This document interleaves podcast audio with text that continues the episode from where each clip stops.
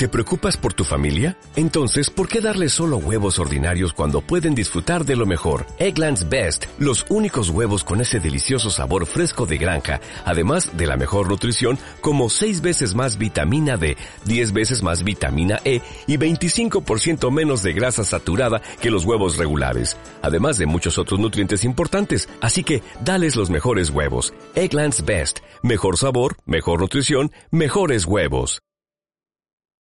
Mando este mensaje al vacío del éter, al vacío del éter. Mando este mensaje, mando este mensaje.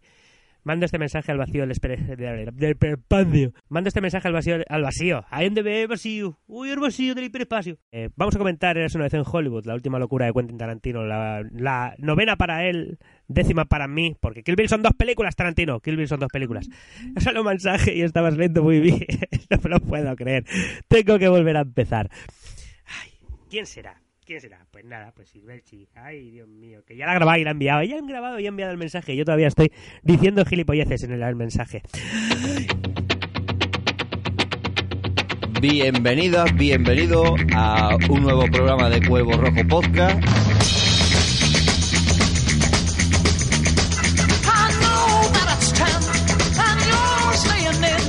Aunque he empezado como, como siempre, pero debería haber dicho que esto es una cápsula o un bonus track, porque supuestamente nos íbamos de vacaciones y tenemos esta pildorita, algo fresquito, que traeros como regalo de despedida. Y hoy me acompaña Erasto Fulmen, Bien hallado una vez más, amado líder. me acompaña también el señor Plástico Hola, ¿qué tal?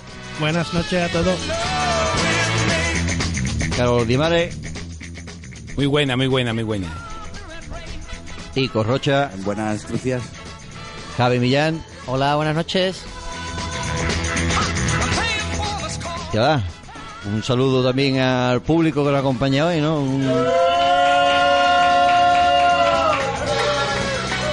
Los hooligans de Cuervo Rojo. Es que están en los mandos, y se han colado en los mandos de la nave. Los tíos.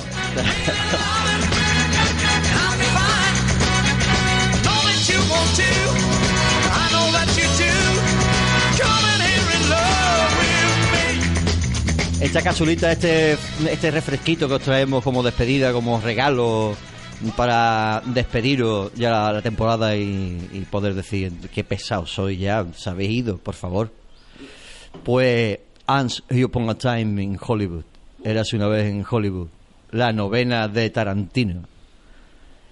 Para ir rapidito, porque esto es una pildorita, eh, la película es dirigida por Tarantino, el guion también de Tarantino, ha durado unos 161 minutos, ¿no? Más o menos. Exactamente, amado. Con la presencia de Brad Pitt y DiCaprio en el plantel. Con una Margot Robbie, muy angelical. Y tenemos por ahí también la presencia de Carl Russell, hemos visto a Zoe Bell, hemos visto a muchos actores conocidos, a Luke Perry, que encima es su, su última película, a Michael Manson, su un pequeño papel. Y nada, bueno, esto, unas pequeñas impresiones, díganme por aquí qué os parecen, la película que os ha parecido. Bien, pues la primera bala que sea rápida, etcétera, a mí me ha gustado. Me ha gustado, vamos, no es digna de verse ¿eh? en el cine. Mm, genial. Yo coincido también con Pablete. Creo que una peli muy tranquila, muy relajada, como las últimas que nos tiene acostumbrado Tarantino, pero que tiene unos mimbres bastante sólidos ahí de amor al cine, ahí, de amor al mu- a, los- a esos años ahí de los 70, ¿eh? de los 60, 70, ¿eh? muy bonito todo. ¿eh? Pues yo iba muy escéptico con el tema de la duración, ya iba asustado después de, de Midsommar y tal. Pero, pero finalmente la verdad es que no se me, se me ha pasado eh, corta la película. Quiero decir que la he disfrutado todo el tiempo y me parece que en esta ocasión me parece que sí que el metraje está totalmente justificado para recrearse en un montón de cosas que son de disfrute de la película. ¿no? A mí en líneas generales me ha gustado también, pero bueno, con su altibajo que ya comentaremos. Tiene escenas realmente geniales. Otra que a lo mejor está un poquito más... Pero bien, bien. Una película larga, pero el relato, como el Tarantino relata, lo hace bastante bien. Entonces, como dice Javi, no se te hace muy largo, en verdad, aunque sea larga. Y eso tiene muchas cositas muy inteligentes, a mi parecer, muy bonitas, ¿no?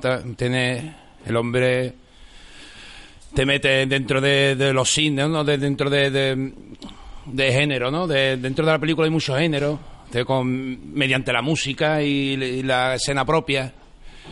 La verdad que es que no, para mí no es la mejor, porque a mí me gusta más la manteca, lo que me gusta a mí, ¿me entiendes? De Tarantino. Pero es como dice Ricky también, un poquito light, pero muy bien relatada y muy bonita.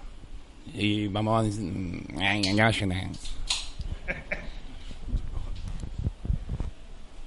Bien, bueno, pues a partir de ahora hay que avisar a toda la audiencia que se puede soltar bastantes spoilers. Spoiler. De hecho, ya una sinopsis relatando más o menos lo que es la película te puede soltar un palo ya, o olerte algo. Así que nada, la historia de Rick Dalton y Cliff Booth. Lo- el actor aquí, Leonardo DiCaprio, ¿no? Lo interpreta Leonardo DiCaprio. Y el doble, su doble, que lo hace Brad Pitt. Estamos en los tiempos de los 60, entrando a la década de los 70, el cambio que supone, también en el cine, también en la música. Y vemos también el, el, el paso de ese nuevo antiguo Hollywood al nuevo Hollywood con las estrellas, por ejemplo, de Sharon Tate y Roman Polanski que se mudan justo al lado de Rick Dalton. A partir- Acaba de tener el éxito de La Semilla del Diablo. Encima eso, estamos en los en el 68, ¿no? cuando empieza la película. Y de ahí nos lleva Tarantino a una historia que es contándonos lo que es el viejo Hollywood por la visión de Rick Dalton, este Leonardo DiCaprio, y Cliff Booth, ¿no? Brad Pitt, con esos trabajos, esos recuerdos y viendo a estos muchachos hippies y demás. Bueno, y contar, Vamos, contar enseñar ya la película y... A eso por añadir así, por, como si no se puede decir sin destribar, porque realmente creo que solo hay un spoiler posible en la película. El resto, prácticamente. Y son los eh, la historia de dos personajes, vamos, sobre todo un actor que venía menos, la típica historia de un actor venía menos, y de su. del que hace la- las escenas difíciles, claro. Y, Su doble, el Y especialista. su doble, exactamente. El que carga con su trabajo. Eh, to- Total.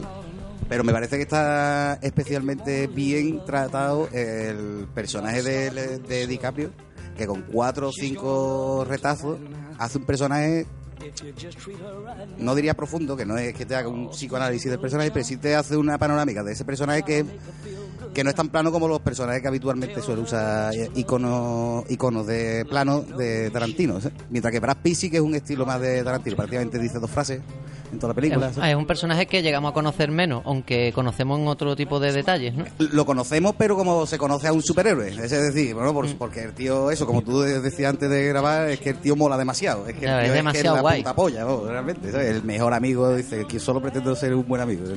un- buenazo, o sea, que un personaje Se más ve, plano. se ve en, en su trato con, eh, con la perra también, ¿no? Como que le da ahí ese toque de este hombre, además, ¿no? Exactamente, esa escena de su casa, de la casa de donde vive el tío, porque a diferencia que el actor, que vive en una mansión, él vive en una cochambrera absoluta, es la única mm, vez que vemos algo de íntimo de ese personaje, porque el resto ya es él de ayudante del otro. Es el único que dice, mira, este vive así y el. En algunos momentos, incluso en escenas un poco denigrantes, ¿no? O sea, le hace de botones, de...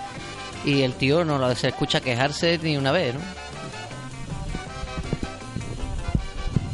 Además, hace- por hacer un repaso rápido a la cantidad de virtudes que tiene.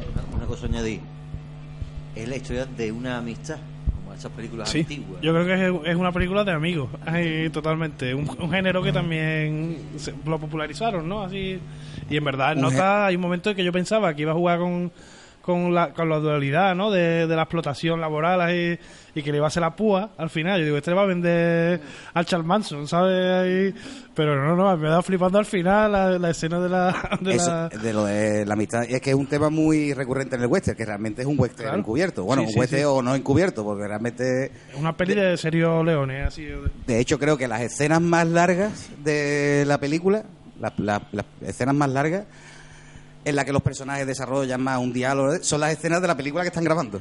Sí, sí, también un poco meta, me- metacine, porque se mezcla, se mezcla lo que le pasa a los personajes, como viven los personajes ese, ese cambio, ¿no? Que decía Fali de la industria y de su papel en, dentro de esa industria, pero muchas veces se ven reflejados en los propios personajes que están haciendo, ¿no? Incluso la niña hace una alusión a eso, dice, no, yo no me salgo del personaje, me gusta estar siempre en el personaje. Eh, ahí hay una, una serie de rizos... Claro, porque este es Leonardo DiCaprio, pues haciendo ya, eh, como está en su e- época decadente, lo, más que lo contratan para hacer de malos de película. Después de haber salido una serie de éxitos. Exactamente, de una serie de éxitos que abandonó y nadie se lo perdona que la abandonase.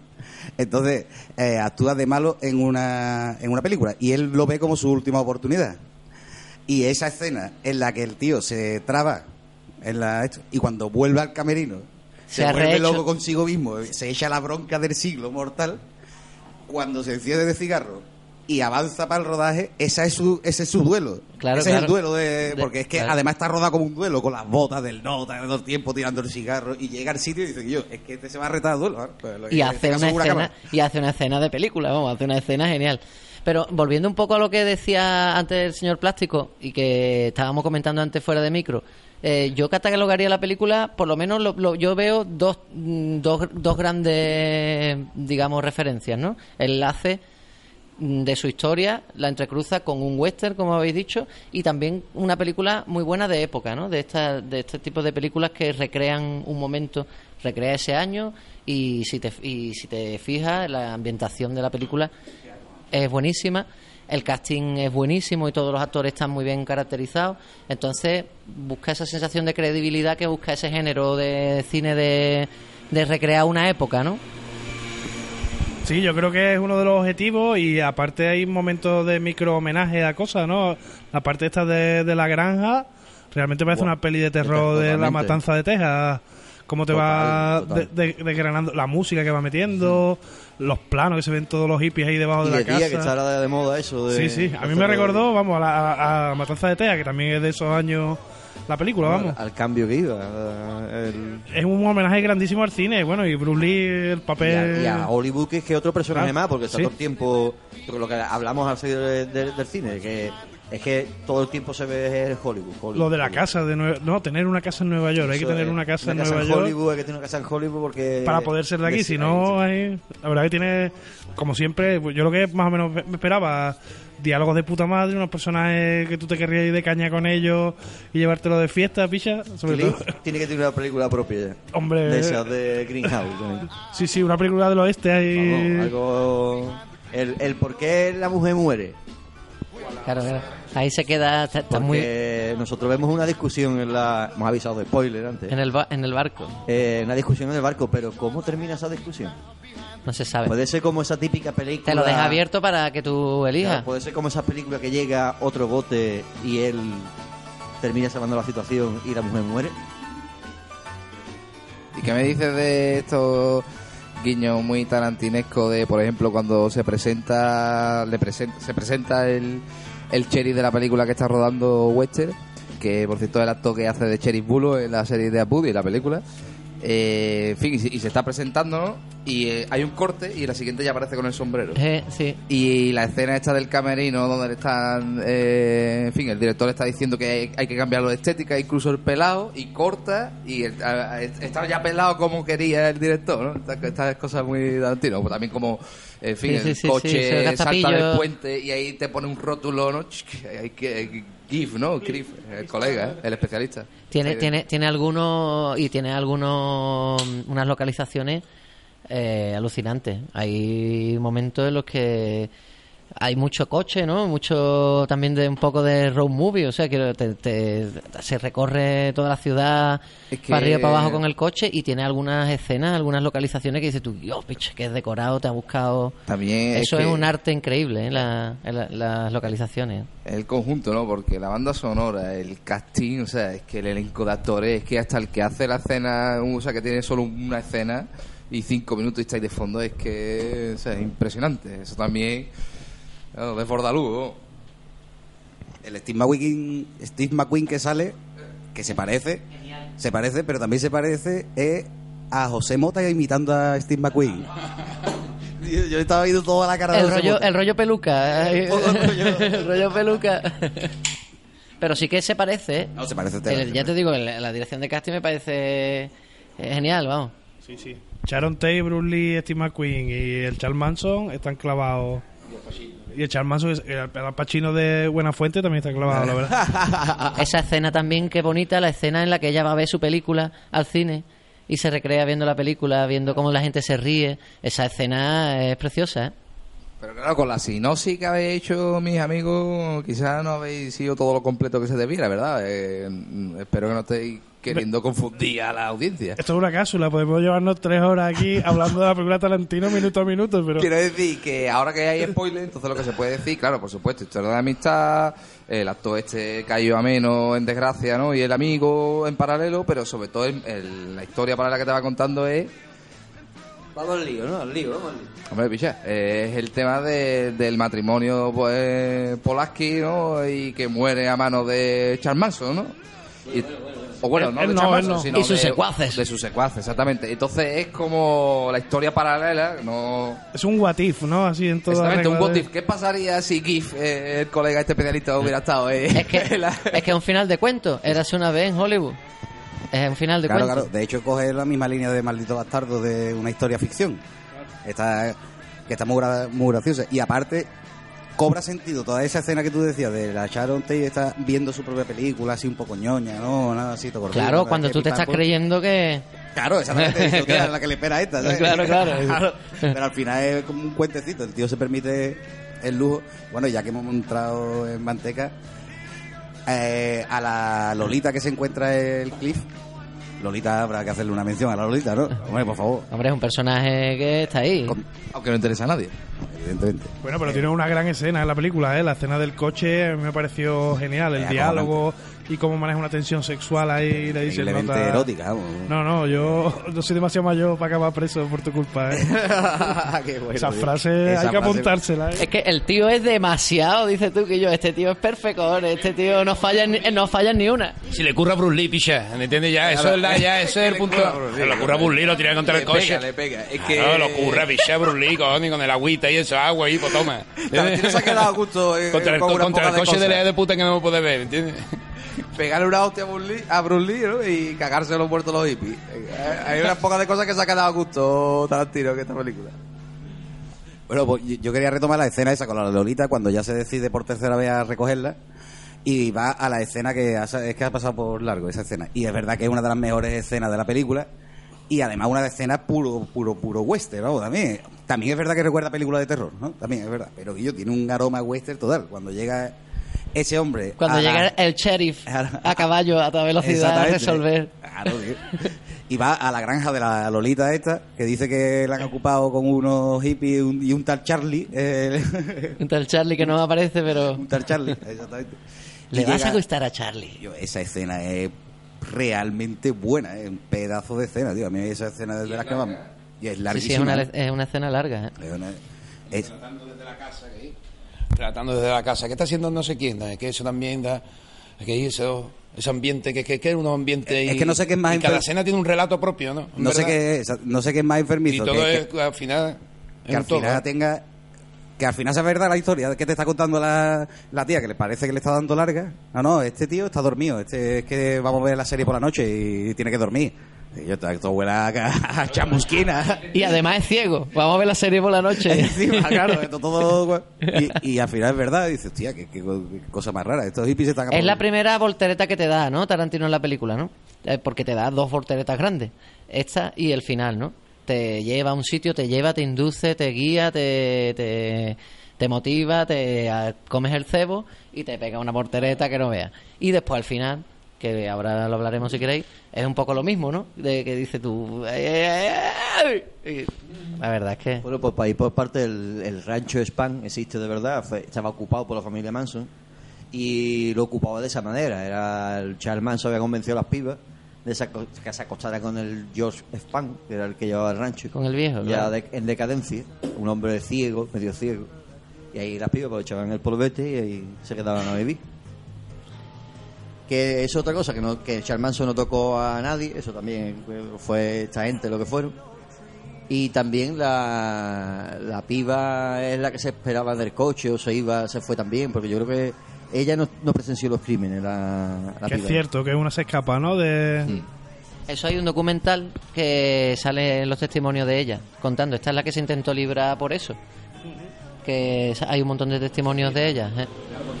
Habría, habría que tener un libro de cotilleos de Hollywood, aparte de lo de esto de Manson que estáis diciendo que, es- que será más accesible, para comprender un montón de anécdotas que ha soltado el nota de la película. Claro, eso es como la- ver una reunión de gente del carnaval y sé tú de Soria. Eh. Aunque te guste el carnaval, hay un montón de cosas que no te están enterando. Porque lo de ¿Entiendes? Bruce Pues Lee- aquí a nosotros nos pasa un poco lo mismo. Claro, exactamente, vamos.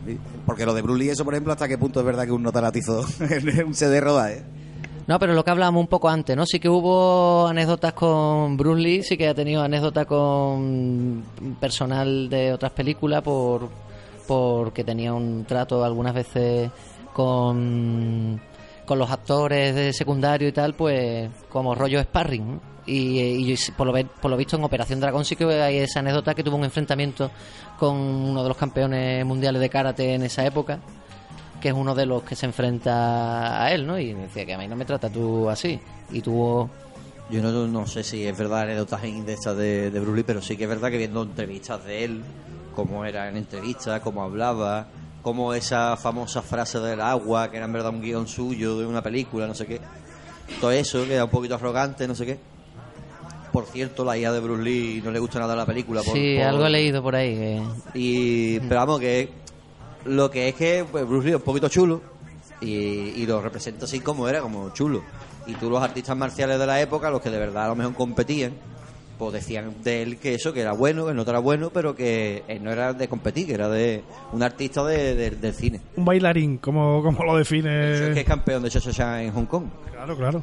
Bueno, pero eh, lo de chulo y eso, vamos, no por ponerse a tampoco a defender a quien no es ni el prota de la película, pero pero que, y como la nave viaja en el espacio-tiempo, ¿no? Y ya hemos hablado de samurái, en verdad, un poco la respuesta, hombre, sí que es chulo, pero bueno, que tan chulo como puede ser un samurái.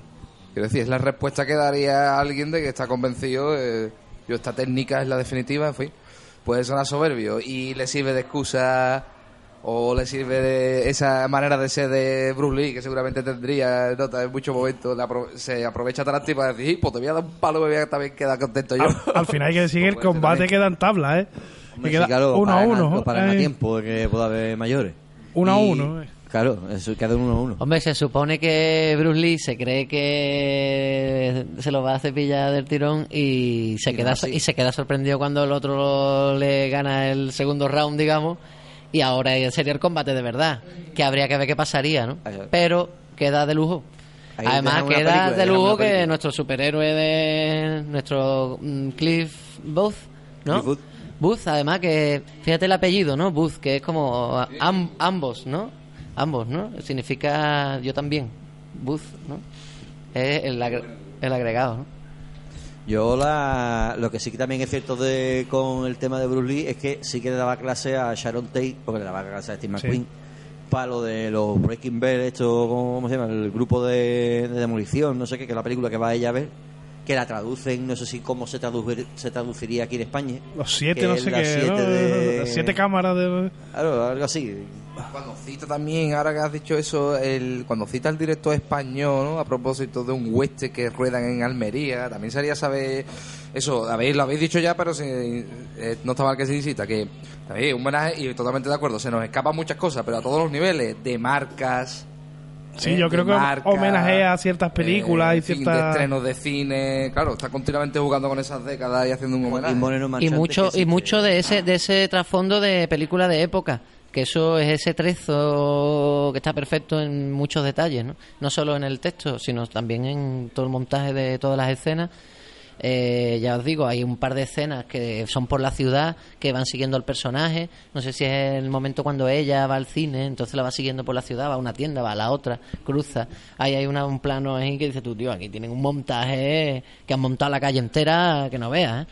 Pues a mí me ha sorprendido un montón una escena que había que empieza a encender neones así de diferentes tipos de, de establecimientos y joder, son 7 8 neones y tú dices, hostia, la que tengo que montar nota como para darte la sensación, eso, ¿no? De ahora empieza la noche, ¿no? O sea, la verdad que tiene detalles de, Es que de producción escenografía y es de producción. tío. La producción en todo sentido, la escenografía, todo, todo eso lo ha cuidado al detalle, tío. Es El que comienzo, ¿no? Cuando aparece la entrevista esta, a los dos, así en la televisión antigua, de NBC y... Poner los montajes de incluir al, Cli- al a Leonardo DiCaprio Sí. en las películas de Claro, la, claro. la evasión o victoria era, ¿no? Era- Sí, la gran evasión, ¿no? Era, la ¿no? gran evasión, coño, perdón. eh.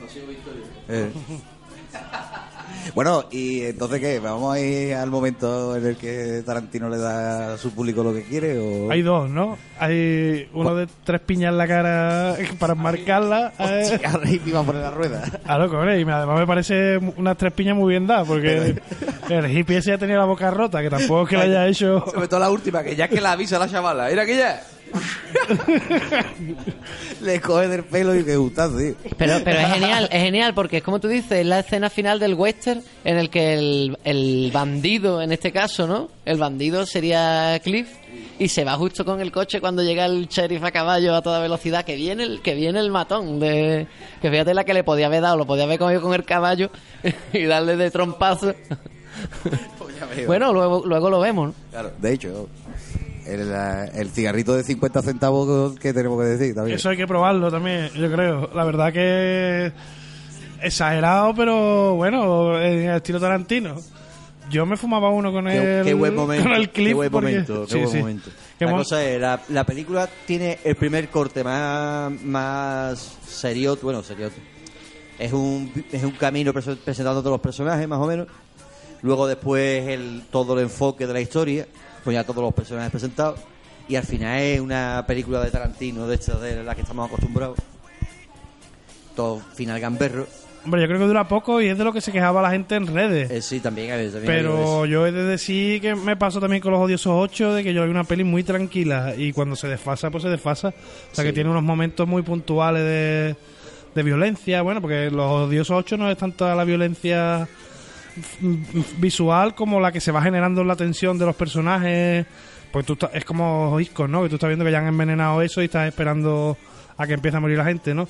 Aquí sí que juega un poco más, bueno, con que tú te estás viendo venir el final bomba que va a venir, aunque yo me esperaba que fuera a morir Sharon Tate, vamos, que el What If todavía no historia lo... real. Bueno, me esperaba que en verdad el Brad Pitt por la movida de la rueda iba a ocasionar que esta gente fuera por él y se equivocaran de casa o, o alguna historia que dirán, ah, vamos a matar a este que... Pero la verdad que bueno, que está bien esto de que plantee una realidad alternativa, por muy mal que me caiga ya. También había un punto que decía, como decía Javi, que era que podía ser que él te lo vendiera a, a la No, familia. yo incluso incluso llegué a pensar en cuando ya termina la película que todavía no iba a terminar porque no había llevaba la hora y que ahora es cuando lo iban a matar después, ¿sabes? A él por estar siendo amigo de ellos y estar en la casa cuando Iba a haber una- un sanguinario como en Halloween. Pues yo también debo decir que esperaba todos los finales menos el que me enseñó. Porque era el que quería, es lo más hondo de mi ser, ¿verdad? Eh, el final de justicia divina y los tres mierdas esos colgados por la dia... ¿Qué qué? Hombre lo malo verdad. que se cruzan con el más guay del mundo. Ah, está claro, claro. Hace, hace falta un grif o un cliff o un maquinista. De todo, justicia que- poética. Hombre, el menos guay Un hay que decir que tiene un lanzallamas en el cuartito. otro, ¿eh? El- el- El cuartito de la piscina, que tú tienes los manguitos y el otro tiene un lanzallamas, picha. La, la escena, la escena inicial de todo esto es cuando llega con el coche, que el otro escucha el petardeo, no le gusta, y va a quejarse y se caga en su puta madre ahí en el coche, los dos que están a punto de disparar porque tienen el arma ahí a punto, la sueltan y se van marcha atrás. Entonces deciden dejar el coche y a, a pie. Caminata hacia la casa, que hemos dicho al salir del cine, bastante larga. Y cuando entran cada uno por un lado, pues claro, ese cliff que llega con el cigarro de 50 céntimos. El cigarrito de la risa. Ahí, y ese hombre que dice, esto es real, lo que yo estoy viendo. Tú estás ahí, tú eres de verdad. Era un Golden Apple alineado. En Golden Apple, está. ¿Cómo está rodado eso, con? Eso está de puta madre, vamos. el- En la escena en la que le parte la cara a la pelirroja, a la Quirk como se llama. Con saña y Es que el en las dos escenas de tensión, eso está bien dirigido y bien actuado, la verdad. Porque el nota, cuando está rodeado de los chavalitos en la granja otra, está mirando ahí y la sonrisa socarrona está diciendo... La que puedo liar yo aquí. Exactamente, como se pongan tontos se va a liar el gordo. Y después cuando está el nota ultrapuesto y llegan los otros tres a, a- no, apuntándolo con el arma, el nota empieza a descobrarse y dice yo soy de verdad que... que- y es que esa- el, el nota la templanza que tiene el temple, porque sabe que en el momento en el que se ponga la cosa fea, le va a hacer al perrete y pues se va a poner manos a la acción. Y el resultado es que... oh, Pero eso es también un duelo, un duelo al sol, ¿eh? Es un duelo Donald Sol, total, totalmente. Totalmente. Magnífico cuando él nota con el ciego, le apunta con su mano a- a- al otro que le está apuntando con la pistola y le apunta con su mano y se descojona. Y dice, hostia, qué, qué divertido esto. Y, y de hablando del superhéroe, pequeño paréntesis también, cuando va a arreglarle a lo- al- al jefe la antena y pega tres saltos ahí, como si fuera Spiderman, artejado. Que el nota en verdad es el máquina. Claro, es que un actor de, de esto de doblaje de, los de, de puta madre. Podía Un ser- stunt Hay momentos que madre. le dicen, tú eres muy guapo para ser actor de Actor de doblaje.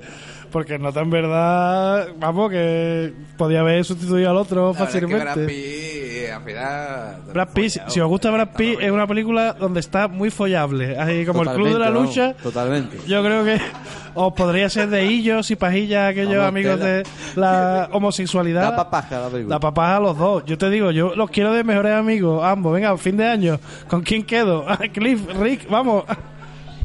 Bueno, pero a, a decir, está un poco envejecido, ¿no? En la película, ¿no?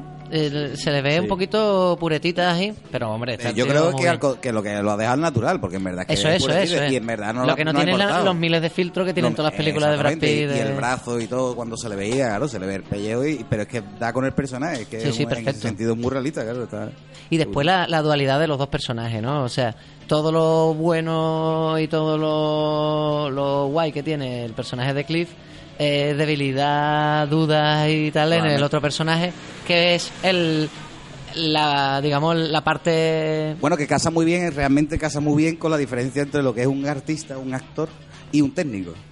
¿Sabes? Es igual, es que un técnico de. Es el que sabe lo que hay que hacer la cosa, claro. Exactamente, vos está, tra- está tranquilo, va a hacer su. lo- el otro es realmente los actores, vamos, que tienen fama y que. no, no, no, ¿eh? pero que sí es verdad que las inseguridades, los nervios, todo. todo. Pero son esos dos amigos que se complementan, ¿no? Esa historia de amistad que decía antes, y son dos personajes que se complementan muy bien, que son iguales, que esa es su principal cualidad, además, porque dice, claro, extra hay un montón que puedan hacer eso, pero es que este es igual que yo. Es que este es igual que yo. Este te da unas escenas que otro no te puede dar. Aunque, a, a bien decir, en la última película está el nota con bigote y no sé qué, que eso da igual, pero bueno. El caso es que esa historia de la amistad de, esos dos amigos que son tan diferentes que se complementan, ¿no? Y que por momentos tú te, tú te planteas, dices, pero ¿qué saca Cliff de la relación con este tío? ¿No? Pero es eso, es esa amistad, ¿no? Yo creo que solo busca eso, la amistad. Hay una escena que me gustó a mí mucho, que era cuando los dos se comparan al principio de la hora de que van a trabajar, ¿no? Y dice, no, yo me tengo que quedar en casa preparándome las líneas, ¿no? Y el otro se va a la casa, ¿no? Que es un autocine ahí, al lado de un autocine, ¿no? Y que te muestra como el contacto que tiene esta persona con el cine desde que, desde que supongo que vive allí, ¿no? Y te va mostrando la rutina, ¿no? De uno, que la rutina es eso, darle de comer a los perros, comer una comida de mierda. Y el otro se ve mientras luego preparándose la piscina una copa, ensayando las líneas, tirados en la... ¿No? Y están los dos en verdad haciendo lo que realmente hacen en la intimidad, ¿no? Que es la cotidianidad, ¿no? Y te muestran una diferencia abismales que a mí un momento dado es lo que quizás más me chirría, pero como decíamos, una peli de amistad y prima la amistad ante todas las cosas, ¿no? Pero Dos sí, caras de la moneda del cine, ¿no? Sí, sí, El- efectivamente, el son las dos eh, principal y el actor de, el que lo dobla para la escena de Rico. Sí, sí, totalmente. ¿no? De hecho, cuando van en el coche, después de hablar con el que este lo diciendo el tema de las películas para irse para el cine, para el western italiano, que diciendo que yo he tocado fondo ya al cara mi carrera, dice- y le dice el Cliff, "Mm, vale, pero es que yo no he tenido carrera. Entonces, como hay como también lo de decir, "Pues, lo que tú quieras, pero yo... Claro. sí, Vete, igual". vete, cojones, vete que se- seguimos currando ahí. La verdad que es un bonito homenaje al cine y sobre todo eso a, ese tra- traslado, ¿no? Del western clásico al espagueti, ¿no? Hay a las producciones italianas de muy baja calidad que luego aparecen en un momento mostradas en alguna de esas escenas, ¿no? De la persecución del coche, que todos los planos son malísimos, el coche corriendo, el escenario, todos los planos se mueven, ahí la cámara un montón de vibrantes, ¿no? Y te ve la- el contraste del cine más de calidad a este otro que es más pool, más popular, pero también un montón de interesante, vamos. Los pósters, ¿no? A mí me ha gustado mucho el apartado gráfico, cómo trata las imágenes de las cartelerías antiguas, las caras esa la cara que tiene colgada el nota en el parking, ahí su cara de un car- de un pedazo de eso tiene pinta de ser un pedazo de promocional ahí de estos gigantescos. Ah, esto para casa. Ahí la verdad que yo no sé, yo soy de los defensores que no La cosa es que la, el Rick Dalton que hace como si fueran tres actores a lo mejor de la época,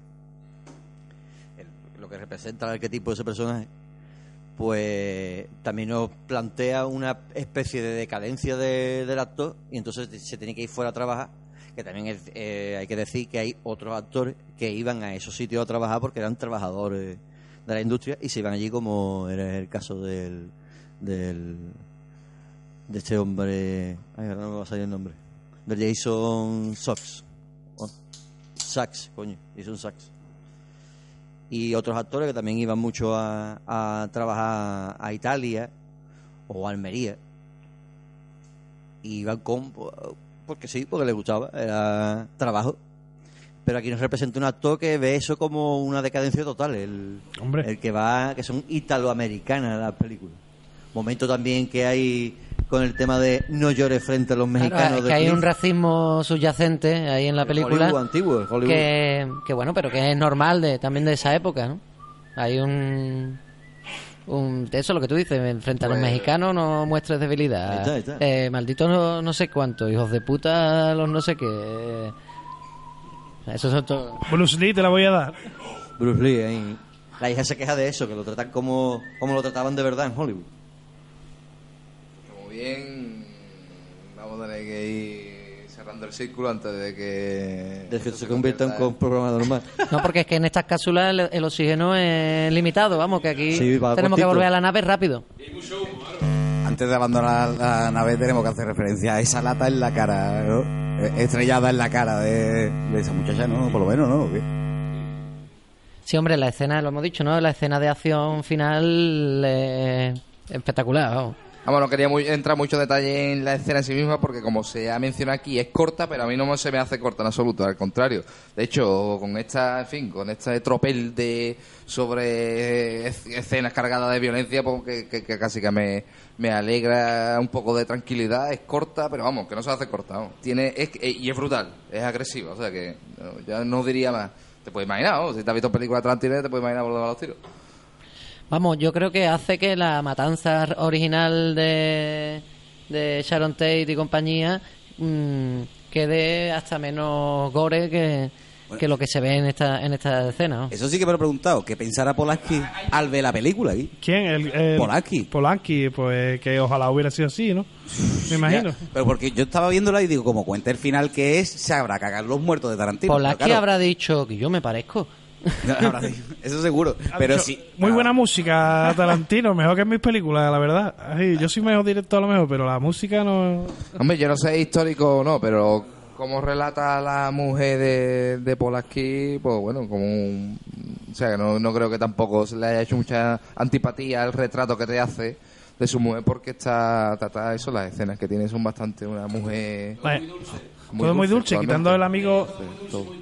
Quitando al amigo que se la quiere follar, que- Bueno, eh. que se sugiere como que algo de un temita ahí, ¿no? Ahí, tampoco muy explícito, pero Hombre, ya en la mansión de Playboy, esa a la que van a la fiesta, ya se ve un par de sí, sí. escarceos. Ah, yo creo que Sharon Tate es la mejor sale parada de la película, ¿verdad? Porque Polanski queda un poco de gilipollas, ahí de un poco de horteras y un poco pedantillo, ¿no? La nueva estrella de Hollywood. Y Sharon Tate que es la musa hippie, así guapísima, rompedora, ¿no? Ahí yo creo que tampoco salen tan bien parados estos dos, este grupo de artistillas. Es que en verdad, yo viendo la película decía, no, carajo, yo estoy con los extras. La, la huelga de los especialistas, ¿para cuándo? A ver, pero los otros veis decía, se merecen morir. Lo que pasa es que Tarantino es tan cabrón que no nos ha dado ese, ese gustazo. Aunque el gustazo que nos ha dado tampoco es corto. Es un poco como cuando muere Hitler en El Maldito Bastardo, ¿no? Que tú dices, bueno, claro, no es lo normal, pero bueno, el gusto es... El gusto da. El gusto, El gusto da. sana- Juega con lo que deseamos, igual que el asesinato de la muerte de, de la mujer de, de Cliff, ¿no? Que que tú dices, aquí el 90% del público está deseando que se vea el tiro del arpón, Claro, pero... claro. Pero ¿cómo acaba? Pero será sin... Eh, A ver, eh, bueno, esto ya es spoiler, eh, bueno, esto ya es presuponer, pero yo espero que sí. Lo ha hecho muy bien porque realmente tú no has visto nada de la historia. Tú has- lo que tú has visto es cómo cuentan la historia. Claro, lo que cuentan, lo que de cuentan la de historia eso, de él. claro. Tú no sabes si, eh, claro, la historia está a coco huevo para que le tire el arponazo, claro, pero que tú no sabes si es verdad o no. Tú no has Pero escuchado porque, otra versión porque de la además, si te fijas, el que cuenta la historia es el personaje de Carl Russell, que su mujer es igual que la mujer que él cuenta del otro. O sea, que es igual de odiosa y habla igual. O sea, que en realidad está contando lo que él cree de la mujer del otro. Claro, y se la mató porque era una pesa. O sea, Y tiene mala leche. Lo que quiere hacer con su mujer es el carrase. Gran, gran cameo de Zobel ahí haciendo Joder. de la mujer de Carrasel, ¿eh? Que Zobel es una máquina. Que, con guiño de The Proof ahí. sí, sí. Hemos dicho Con el antes. coche. Me cago en la puta, no me toques el coche. Igual. Bueno, pues antes de despedirnos, ¿no? vamos a, a escuchar eh, una despedida que nos ha mandado y una opinión de la película por parte de Vic y Belchi. Y volvemos, nos despedimos de toda una.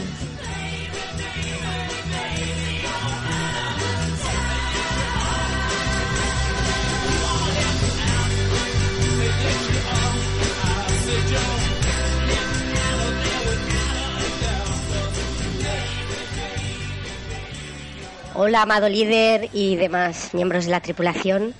Eh, pues bueno, esta vez eh, nos hemos reunido, aunque sea virtualmente, cada uno desde la distancia, cada uno desde su misión, para hablar de la novena y penúltima película de Tarantino, que imagino que no lo será, que luego nos saldrá con alguna historia. De hecho, nos debe una película de terror, señora Tarantino, desde aquí se lo recuerdo.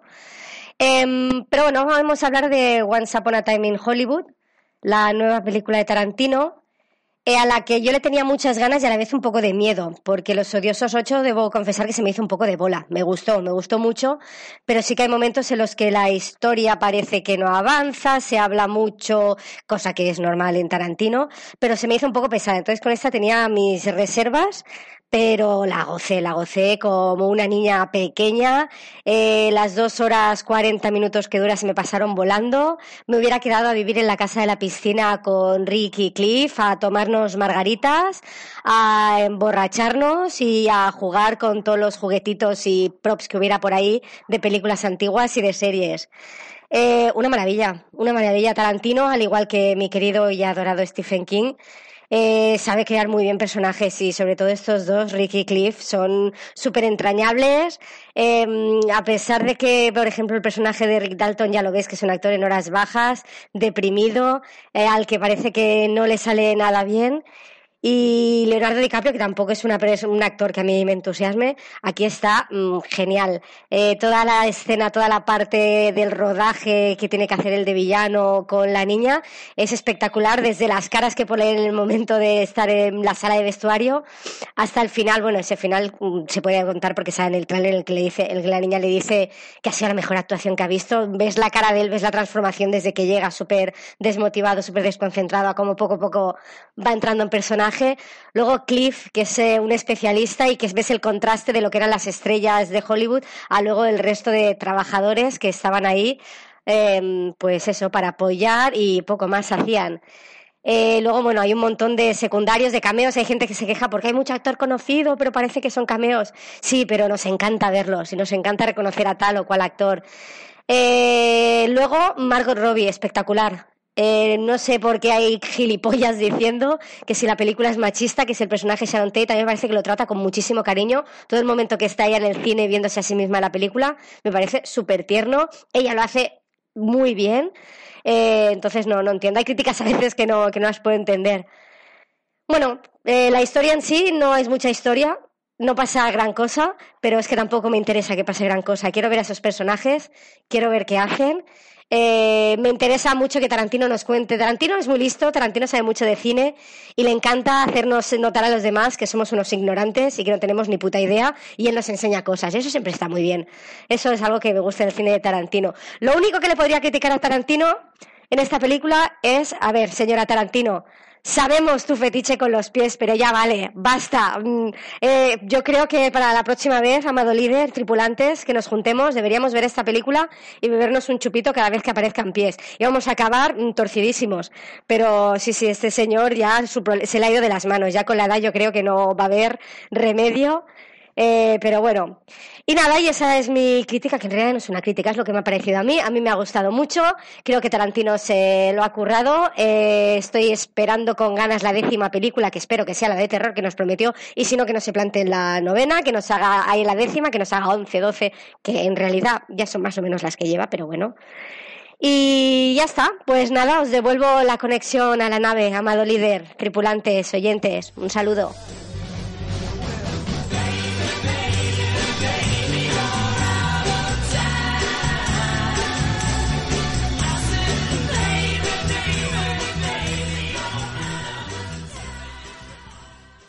Lanzo este mensaje al vacío del hiperespacio, esperando que alguna nave pase por esta zona y decida recogerlo. Soy Vic, me recordaréis de los especiales de Stephen King, en especial el del Resplandor, el cual se dijeron muchísimas locuras. Pues la última película de Tarantino, la novena para él, décima para mí, porque señor Tarantino, Kill Bill son dos películas. Por mucho usted que usted quiera decir que es una película, Kill Bill son dos películas. Lleva usted ya diez, así que debe retirarse. Eh, Eres una vez en Hollywood para mí es una de las mejores películas que se han rodado este año, este 2019. Lo digo ya, ahora que estamos en agosto y que se tienen que llegar, llegar todavía Jedi y cosas parecidas y se ha estrenado en Game, pero eh, sinceramente, me parece una grandísima película, un- una película maravillosa. Eh, no voy a repetir la gran fase que me da muchísimo asco, esa de es una carta de amor al cine de Tarantino, porque no es una carta de amor al cine de, Tarantino. Es, un, es como Tarantino veía que era aquella época, cómo se imaginó que era aquella época maravillosa de los años 70, en la cual eh, Hollywood era otra cosa completamente diferente a lo que es ahora y, lo refleja de la manera como Tarantino pensaba, es decir, es como Tarantino cree que era aquella época y era una época llena de tipos que molaban muchísimo, actores que molaban muchísimo y gente que fumaba mucho y que conducía mucho como si aquello fuese el San Andreas, el videojuego. Eh, es una película espectacular, rodada con un pulso, son casi cuatro horas de, son casi tres horas de película que, fíjate, eh, que se me pasaron como si fuesen suspiros y si hubiesen sido cuatro horas, se hubiesen pasado, también se me hubiesen pasado rápida. No se hace larga en ningún momento.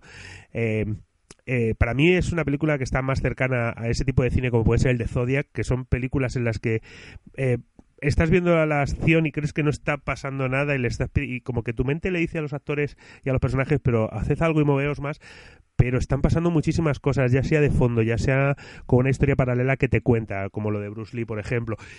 Y son mm, no te hace no se hace pesada en ese sentido, no hace que no te hace creer eh, que te está aburriendo, sino que lo que te está contando son cosas muy interesantes por, por pequeños detalles cuando como por ejemplo ese, el personaje de Cliff, el personaje que interpreta a Brad Pitt, que no te cuentan nada de su vida, pero te la cuentan entera y estás deseando conocer más de sobre ese maravilloso personaje. Eh, la película es Rick Dalton, es seguir la historia de Rick Dalton, y aunque el caso de Charles Manson y el asesinato de Sharon Tate está pululando porque conoces la época, conoces la zona y estás viendo también a Sharon Tate, eh, no, eh, pesa mucho en la historia, porque eh, la historia verdaderamente es contar el día a día de esta pareja, de este, entre comillas, chofer barra criado y esta estrella de cine venida menos, pero que son dos amigos que viven en Hollywood y que se necesitan mutuamente, eh, no solamente por sus trabajos, sino por su experiencia vital, y que cuando uno se va a Italia se tiene que llevar al otro, pequeño spoiler. Pero bueno, es en definitiva es una grandísima película. Tarantino lo ha vuelto a hacer. Nos se aleja ya por fin de la época del oeste, que sé que tiene muchos fans, pero para mí la etapa la etapa western de Tarantino es posiblemente la más pesada y la más aburrida. No, es- no he, no he sabido comulgar muy bien con ella, con ni con Django ni con Los Odiosos 8. Pero sinceramente eh, esta gran esta película me parece una grandísima una grandísima película que deberíais ver. Yo le he cascado cinco estrellas así nada más terminar la película, le casqué cinco estrellas porque me parece una de las mejores películas que se ha hecho. Sí, me están mandando mensajes. Por lo demás, nada más. Es decir, disfrutar de lo que quede de verano, oyentes, disfrutar de lo que queda de verano, tripulación. Eh, nos vemos la próxima temporada con más locuras sobre Stephen King y con más cosas que se están preparando. Eh, Cuervo Rojo, la nave no para, va a seguir viajando viajando por el espacio, por todas estas formas de entretenimiento que nos hacen, que nos gustan tanto. Y larga vida al Cuervo Rojo. Y muchísimas gracias por dejarme formar parte de esta tripulación, aunque sea, ya sabéis, barriendo las, barriendo las, eh, los pasillos de la nave y limpiando los cristales exteriores. Pero bueno, todo, todo granito de arena que pueda poner para que esta nave llegue a buen puerto y que el viaje nunca termine, eh, sabéis que lo voy a tener. Una vez más, eh, Vic al habla. Eh, nos vemos en la siguiente temporada.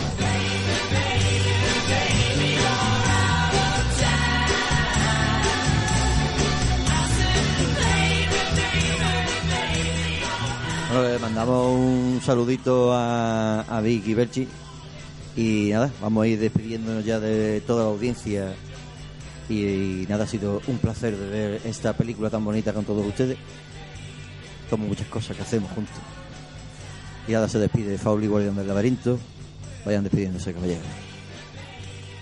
Pues nada, un placer como siempre, amado líder. Y me gusta mucho el formato píldora, cápsula, hoy poi. Nada, un placer y nos despedimos de nuestra audiencia hasta la semana que viene que empezamos otra vez, vamos, que tampoco que... Tenemos menos vacaciones que Brad Pitt. Pues nada, hemos echado un ratito muy bueno, bueno, un buen rato viendo la película, porque hay que prepararse, agarrarse los machos para ver tres, tres horitas. Y, y nada, despedirnos hasta la próxima. Pues nada, un saludete a todos, un placer compartir esta mini capsulita, que no es un cigarrito de LSD, pero casi. Y espero que os haya gustado. Y no hemos dicho nada de la sonora, pero también muy reseñable. Tirad de ella por YouTube y por donde podáis, que seguro que lo disfrutáis. Adiós. Eras una vez en Cuervo Rojo. Pues nada, despídanse, público, amado público.